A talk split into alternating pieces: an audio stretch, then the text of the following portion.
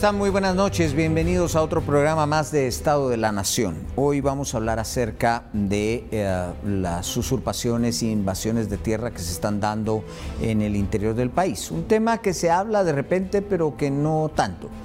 Ah, y me llama la atención porque en muchas ocasiones se ha hablado de la urgencia que tiene este país de asegurarse, asegurarle a los inversionistas, a cualquiera que venga, un ambiente de certeza jurídica y parte de esa certeza jurídica es justamente que no existan estas cosas. Y sobre todo cuando estamos hablando de que se necesita empleo en el interior del país, empleo importante en el interior del país, empleo digno en el interior del país.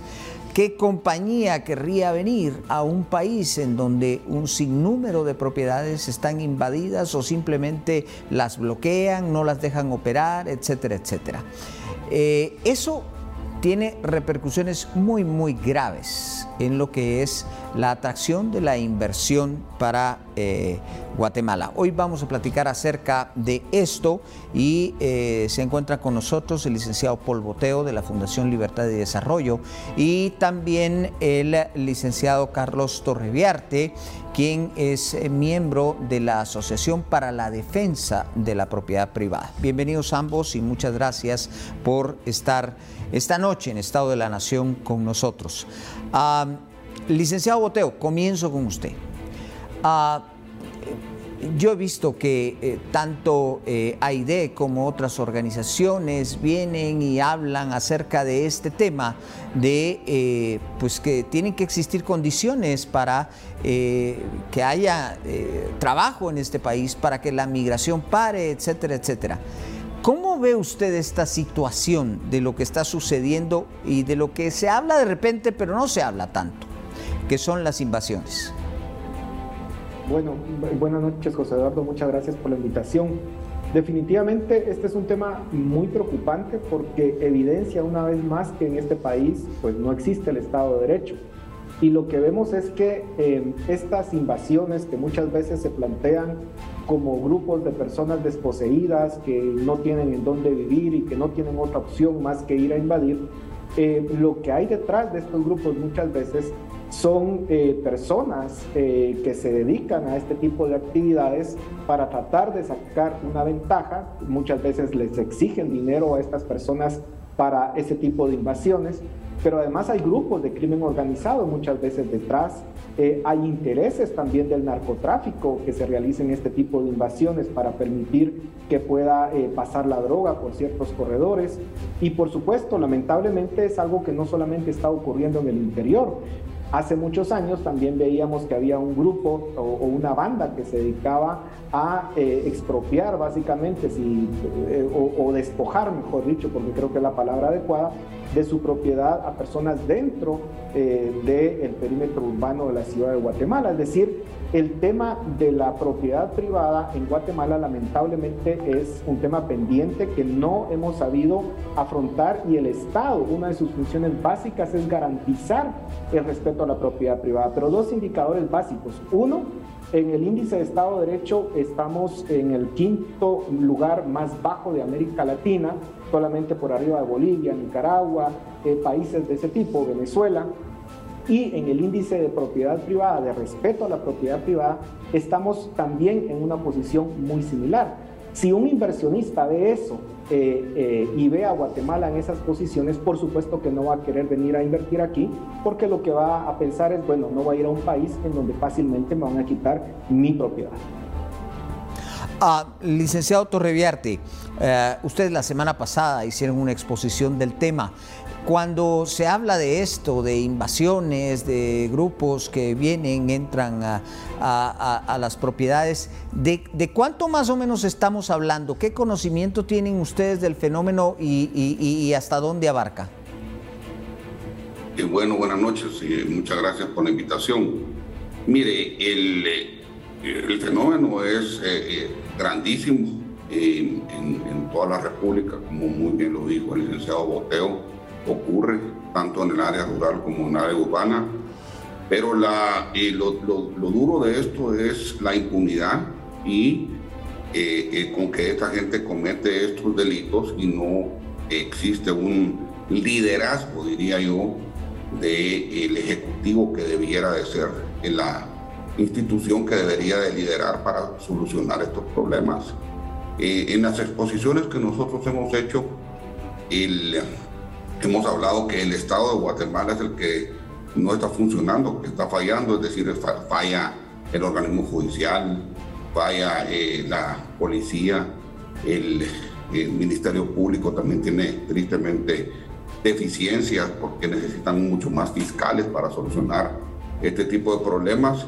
Pero imagínese usted eh, que entren eh, 1.500 o 100 familias a su propiedad eh, y la gente aquí pues, no eh, responde violentamente porque la ley no es clara y entonces esta gente se eh, apodera de estas propiedades y después de sacarlos es complicadísimo. Nosotros lo que hemos estado diciendo es que se cumpla con la ley. El, el artículo 256 es claro donde habla acerca de la flagrancia del delito, es decir, eh, que eh, la policía los jueces, eh, el Ministerio Público puede actuar porque el delito está ocurriendo en ese momento y no es necesario que haya una orden de desalojo. Entonces hay una gran confusión de qué es la ley, ¿verdad? Y tenemos dos artículos, claro, el 256 y el 257, que es eh, sobre la usurpación agravada, que es cuando eh, muchas personas lo cometen. Y lo que sucede aquí es que el Estado es decir, el, eh, el gobierno es el que está también incurriendo en un delito al no actuar y no cuidar el patrimonio, no solo de las personas que pueden venir a invertir, sino que de los guatemaltecos. Ahora, eh, este ¿tienen, ¿tienen ustedes una idea de cuántas propiedades, por ejemplo, en este momento, están tomadas de esa forma? Hay más de mil, hay más de mil propiedades eh, y eh, nosotros como asociación hemos presentado más de 150 denuncias de asociados más de ciento, eh, se han pedido más de 150 órdenes de captura que ya están eh, eh, emitidas para que se cumplan. Es decir, el fenómeno es enorme, pero también la gente tiene muchísimo miedo de denunciar porque existen amenazas. Esto es una cuestión, como muy bien lo dijo el licenciado Boteo, hay gente de crimen organizado, hay estafadores que están haciendo mucho dinero.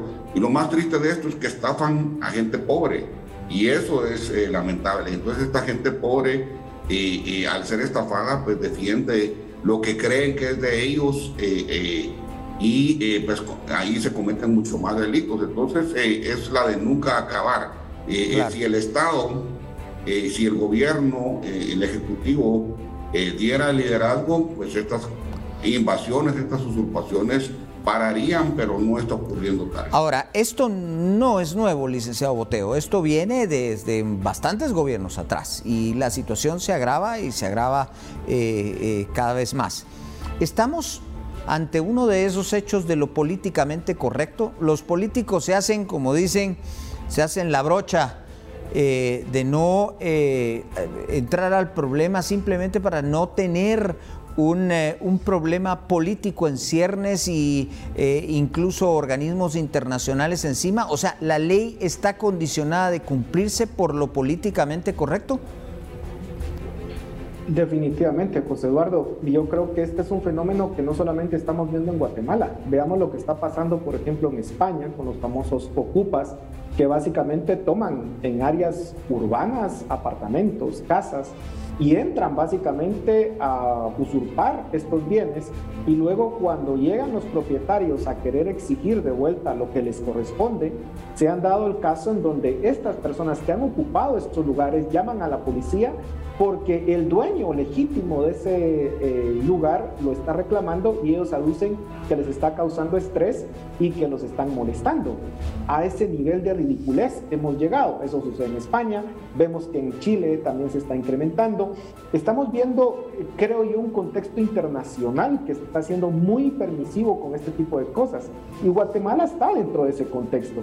Y obviamente eh, muchas veces esas escenas de ver una cantidad enorme de miembros de la policía, miembros del ejército, fiscales, viendo cómo se le entrega estas, estas tierras o estos terrenos a sus legítimos dueños, eh, pues puede ser políticamente incorrecto, puede generar críticas, pero al final, si no se hace algo, lo que vamos a ver es que este fenómeno va a seguir creciendo y el país se va a convertir en un caos y literalmente eh, vamos a ver un deterioro importante de la economía del país pero sobre todo, como decía eh, eh, el licenciado Torreviarte, lo que vamos a ver es son personas que están perdiendo su propiedad y eso también es un elemento importante, un elemento humano muy importante. Son personas que han visto muchas veces que han construido un patrimonio o que han tenido un patrimonio familiar y lo pierden de la noche a la mañana porque simplemente estas personas están usurpándolo.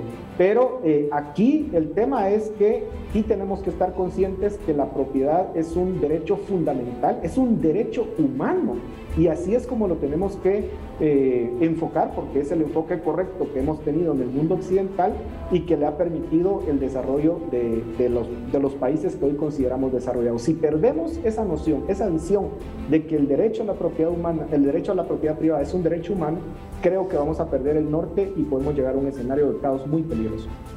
Ah, licenciado Torrevierte, ustedes se han abocado a, las más altas autoridades para tratar el tema, han hablado con presidentes de la República, en este caso ya han hablado con el presidente Yamatei, han hablado con el Ministerio Público. ¿Qué respuesta han tenido si eso ha sido así? Bueno, mire, sí hemos hablado con eh, las altas autoridades, eh, con el presidente Yamatei, que no hemos podido hablar eh, desde que está en el poder, pero sí cuando era candidato y una de las eh, eh, propuestas que él hizo es de que iba a atacar este problema de las usurpaciones, cosa que no ha hecho tristemente. En el Ministerio Público pues ya hay una nueva fiscalía eh, dedicada a las usurpaciones, pero pues todavía tienen que empezar a trabajar. y sí ha habido un acercamiento con jueces, pues con la Corte Suprema de Justicia, con el Ministerio de Gobernación, pero mire, el problema que ocurre es que cada una de estas instituciones tiene un protocolo eh, que tiene que eh, trabajar eh, para poder cumplir con lo que internamente se proponen. Y entonces pues todos estos protocolos son completamente diferentes dentro de las instituciones y hace que no puedan actuar adecuadamente. Por eso es que le corresponde al Ejecutivo, le corresponde a la presidencia de la República ser el líder para que esto eh, funcione. Le voy a dar un ejemplo, ya que estamos hablando de países.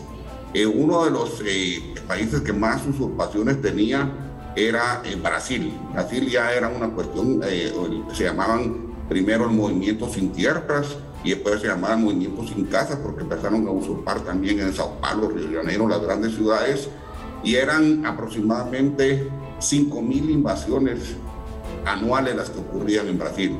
Llegó el presidente Bolsonaro con un buen liderazgo para parar estas usurpaciones y, y ahora hay 5, 10 usurpaciones al año. Entonces, eh, definitivamente si hay un eh, poder ejecutivo fuerte que tenga la determinación y la voluntad política de parar esto, pues eh, lo va a hacer. Pero tristemente no está ocurriendo ese liderazgo aquí en Guatemala y vuelvo a repetirle, cada una de las instituciones tiene un protocolo. Por ejemplo, también tenemos eh, que la Procuraduría de los Derechos Humanos tiene un protocolo y ellos no consideran al afectado las usurpaciones, no le consideran sus derechos y solamente los derechos de los que están usurpando.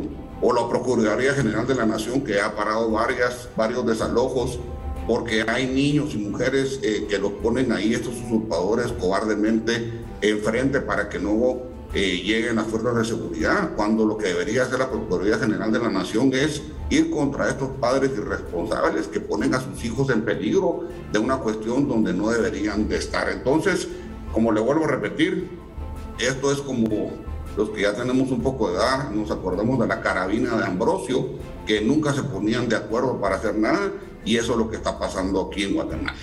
Ah, licenciado Boteo, en torno a esto, poco se habla de lo que desanima eh, eh, este tipo de cosas a la inversión extranjera. Si lo aunamos con lo que ha pasado con hidroeléctricas, con lo que ha pasado con minas y muchas otras situaciones, si además lo, agregamos a los peligros que, recorre, que se eh, corren en el interior del país por razón del mismo narcotráfico, el hecho de que eh, eh, pues esas bandas del crimen organizado entran a cualquier propiedad y hacen cualquier cosa.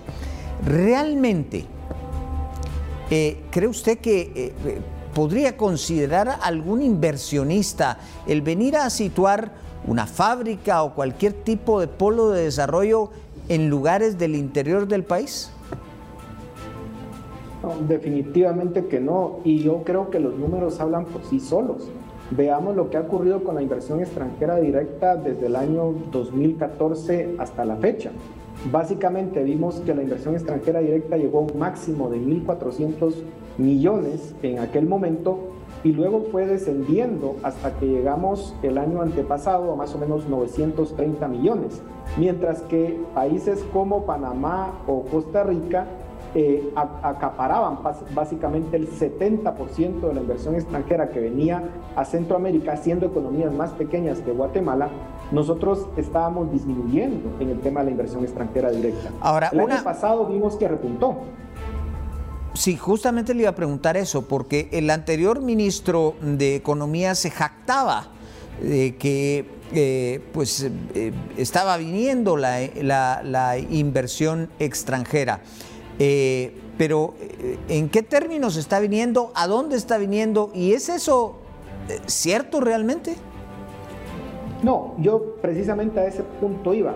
Esa era la tendencia que traíamos y el año pasado vimos que se rompió esa tendencia, pero por un fenómeno muy diría yo, especial que no estoy seguro que se vuelva a repetir. Y es que básicamente vimos que una gran empresa de telecomunicaciones eh, pues fue adquirido el 50% restante que hacía falta por una compañía internacional y eso se registró como parte de la inversión extranjera directa. Ahí tienes que, eso da para discusión si de verdad era inversión extranjera directa o simplemente está, digamos, eh, cambiando la posición de una empresa que ya existe en el país. O sea, los números, este los números que salvaron fue la adquisición de esa de ese otro 50% por parte de, esa compañía. Esos son los números, digamos, que se exhiben como inversión extranjera nueva. Si nosotros quitamos esos números, la inversión extranjera sería más o menos de 930 millones aproximadamente, no superamos los mil millones. Entonces, sí estamos viendo algo que no posiblemente no vayamos a ver este año. Y algo muy importante, José Eduardo, es que no estamos viendo que venga inversión nueva al país. Gran parte de, de lo que se llama inversión extranjera directa es reinversión de empresas que ya están ubicadas aquí en Guatemala. En, el 2014, el 50% de lo que decíamos que era inversión extranjera directa eran empresas nuevas viniendo al país y el 50% era reinversión. El año antepasado lo que veíamos era que el 87% era inversión, reinversión de utilidades y solamente el 15% era eh, inversión nueva. Entonces, el país está perdiendo la capacidad de traer inversión extranjera directa y nos están ganando economías más pequeñas como Panamá y Costa Rica que acaparan, repito, el 70% de la inversión que viene a Centroamérica. Bien, voy a hacer una pausa, pero regresamos con nuestros invitados esta noche en Estado de la Nación. En algunos instantes, volvemos.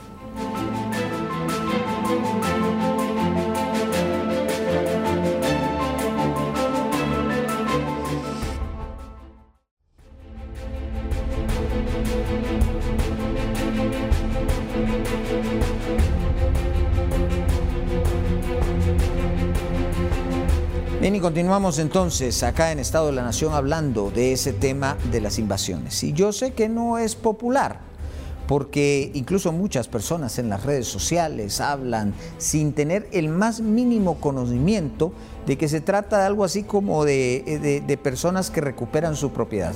Tal cosa no existe y es una absoluta farsa. pero lo que le implica al país es todavía más grave.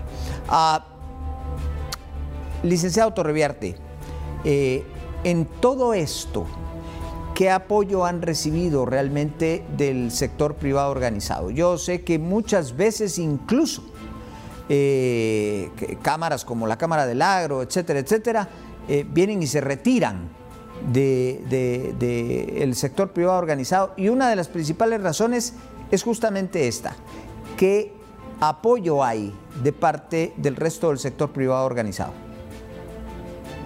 Mire, se lo voy a poner de esta manera.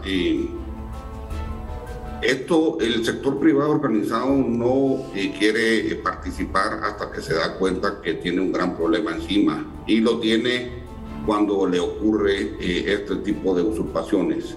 Es decir, hemos platicado con todas las cámaras empresariales, y eh, pues creen que nunca les va a pasar. Eh, ahorita tenemos uno de los asociados, es una industria que está usurpada en el área de San Marcos, eh, que ellos nunca creyeron que iban a, entrar personas a, violentamente a su propiedad, donde, donde es una industria muy fuerte y pues, ellos lo que sucede es que creen que nunca les va a suceder. Y esto, pues, eh, tristemente eh, está ocurriendo en todos lados. Entonces, eh, y además el impacto no solamente es para las personas que les usurpan, por ejemplo, industrias o empresas agrícolas. Mire, el sistema financiero de Guatemala es bien básico, es decir, la mayoría de las empresas en Guatemala se financian a través de hipotecas bancarias para poder ir a hacer inversiones a largo plazo. Imagínense usted qué va a suceder eh, con todo este tipo de usurpaciones con el sistema bancario que van a... Ya hay varios de nuestros socios eh, que tienen eh, sus propiedades usurpadas que pues tienen grandes problemas con los bancos. Entonces, además, imagínese usted que por la misma desconfianza del sistema financiero dejen de estar dando hipotecas para poder financiar. Entonces, esta no es una cuestión solo de inversión extranjera, es inversión nacional. Aquí hay gente que ha perdido su patrimonio y que se han endeudado y ha logrado conseguir eh, préstamos a través de hipotecas que lo están perdiendo todo, están perdiendo su patrimonio y además van a perder eh, otros colaterales que ellos pusieron para eh, poder garantizar esa inversión. Esto es un problema enorme y además, si volvemos también, me gustaría hablar un poco de los números, de lo que decía el licenciado Boteo. Pónganse a pensar ustedes que nuestra mayor exportación es gente, gente que se va a Estados Unidos eh, y que lo que nos están mandando es remesas, nos están mandando plata. Eh, unos hablan de 10 eh, mil, 8 mil, bueno, digamos lo que sea de miles de millones de dólares que entran de, de remesas. Si le quitamos a la inversión extranjera y le quitamos las remesas, Guatemala no produce nada estamos mal. Y entonces, eh, si creemos nosotros que vamos a salir adelante sin la inversión, no solo extranjera, sino nacional, y no existe certeza, definitivamente vamos a entrar en problemas enormes. Y además de eso, póngase a pensar que el sistema financiero le quitará el financiamiento a las empresas porque tienen problemas. Ya existen zonas rojas donde no están dando financiamiento porque hay problemas o de usurpaciones o de extorsiones entonces estamos en una situación donde todos los sectores se van a ver afectados, el sector agrícola, el sector financiero, el sector industrial, eh, el sector urbano. Es decir, este es un problema enorme y si como ciudadanos no podemos nosotros eh, tener a las autoridades que garanticen que tengamos los bienes que seamos como cualquier ciudadano, que podamos gozar de poder comprar o vender eh, propiedades, estamos en una situación bien complicada con el. Ah, licenciado Boteo, bien, ah, no hay certeza jurídica. El sistema legal es un absoluto desastre en el país. Ah, pero aunemos a esto la falta de infraestructura y cuanto más nos alejamos del el perímetro, digamos, central del país, que es el que está un poco mejor en ese sentido, la situación es peor no hay carreteras nuevas, no hay vías nuevas modernas, no hay transporte moderno. Ah, Eh, tenemos además eh, algún relativo problema con las comunicaciones también cuando nos alejamos de esa área central del país.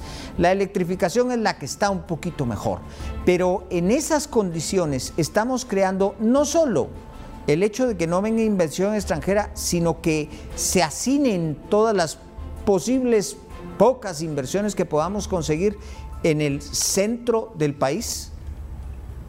Definitivamente, lo que aquí tenemos es, una, es un área urbana, una, un área metropolitana, mejor dicho, que cada día crece más y que tiene más presiones precisamente porque es básicamente la única zona que genera eh, las oportunidades para el resto eh, del país, pero eso tiene un inconveniente porque obviamente esta área metropolitana no tiene las capacidades para absorber la cantidad de migración que se da del interior hacia la ciudad. Eh, aquí el problema es que tenemos que ver que el Estado tenga que tener presencia también en el interior. Históricamente todo se ha concentrado en el área metropolitana y se han dejado grandes extensiones del territorio nacional sin la presencia mínima del Estado. ¿Y a qué, a qué nos referimos con la presencia del Estado? A la presencia de, obviamente, eh, organismos de justicia, eh, eso implica juzgados, pero también eh, agencias del Ministerio Público, estaciones de policía, pero además ciertos servicios básicos como educación, como salud, que permitirían también a estas personas que viven en situaciones muy precarias construir el capital humano mínimo que les permita ir eh, de alguna forma eh, superándose y alcanzar un mejor nivel de vida. Todo eso lo hemos descuidado históricamente en el país eh, por problemas de gobernanza que hemos tenido y sobre todo por problemas de intereses propios o de corrupción que han habido históricamente en básicamente casi todos los gobiernos que hemos tenido en el país. Entonces, si no tenemos una visión estratégica y no tenemos una visión del país en los próximos 20 o 30 años, pues vamos a seguir en este caos. Ya el licenciado Torrellarte muy bien decía, aquí nadie se pone de acuerdo porque no tenemos una dirección de hacia dónde queremos llevar el país. Y ahí es donde creo que tenemos que trabajar. Como sociedad también somos un poco complicados porque no nos ponemos de acuerdo ni siquiera entre nosotros hacia dónde debería ir el país. Y por supuesto el sector político eh, ya sabemos las falencias históricas que han tenido, pero si no tenemos ese liderazgo, si no tenemos esa visión de hacia dónde llegar, pues vamos a seguir en una situación en la cual nos vamos a ir deteriorando como país cada vez más, porque básicamente, como decía el licenciado Torreviarte, aquí lo que nos sostiene en gran parte son las remesas, que son más de 15 mil millones de, remesas que se recibieron el año pasado y que este año posiblemente van a ser 18 mil millones. Bien, tengo segundos para una conclusión de cada uno. Segundos nada más. Uh, licenciado Torreviarte, ¿cuál sería su conclusión?